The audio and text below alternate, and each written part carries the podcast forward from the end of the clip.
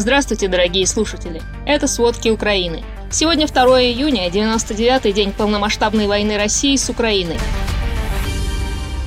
Эта ночь была неспокойной почти для всех регионов Украины. Во всех областях, кроме Херсонской, ночью была воздушная тревога. Почти каждой области Украины угрожали ракетные удары. В соцсетях распространяют видео запуска ракет с моря. Очевидцы сообщают о запуске восьми ракет в поселке Кача в оккупированном Крыму.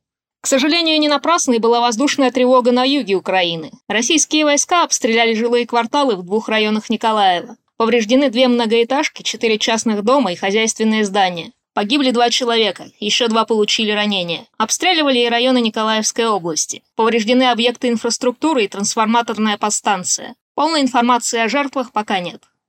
В Херсонской области идут бои. Глава Херсонской военной администрации Геннадий Лагута заявил, что на севере Херсонской области украинская армия выбила российские войска из более чем 20 населенных пунктов. Это со стороны Днепропетровской области. Украинские войска, по его словам, двигаются и дальше на юг. От боев и обстрелов страдают мирные жители Херсонской области. Им не хватает гуманитарной помощи и лекарств. Многие населенные пункты остались без света и газа. По словам украинских властей, захваченную территорию области уже покинуло около половины населения. Несколько дней назад российская оккупационная администрация отключила области от украинской связи. Внешнее отключение подтвердили украинские провайдеры. В настоящее время жители региона остались и без доступа к интернету украинских провайдеров, и без возможности звонить по стационарным телефонам в Украину и другие страны. До этого в оккупационных администрациях заявили, что перевели на российский телефонный код плюс 7 Херсонскую и Запорожскую области. А жители Мелитополя Запорожской области, которые купили сим-карты российского оператора, могут теперь звонить только только по городу. На номера украинских операторов звонки не проходят. Кроме того, купить сим-карту в оккупированных областях теперь можно только по паспорту. Это создает дополнительную опасность для тех, кто недоволен оккупационной администрацией. В украинских регионах сим-карты продаются без предъявления документов.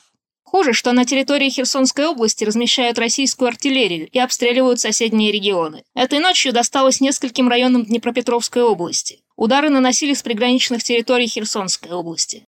На Донбассе не прекращаются тяжелые бои и страдания мирных жителей. В Донецкой области за минувшие сутки было 11 обстрелов городов. Пострадали Славянск, Солидар, Бахмут, Авдеевка, Николаевск, Торецк, Светогорск, поселки Татьяновка, Сухая Балка, Нью-Йорк и Черетина. Их обстреливали из танков, артиллерии, минометов, ракетно-залповых систем «Ураган» и «Смерч». Погибли четверо и ранены не менее семи мирных жителей. Повреждены 20 инфраструктурных объектов. Среди них жилые дома, Центр безопасности граждан, предприятия.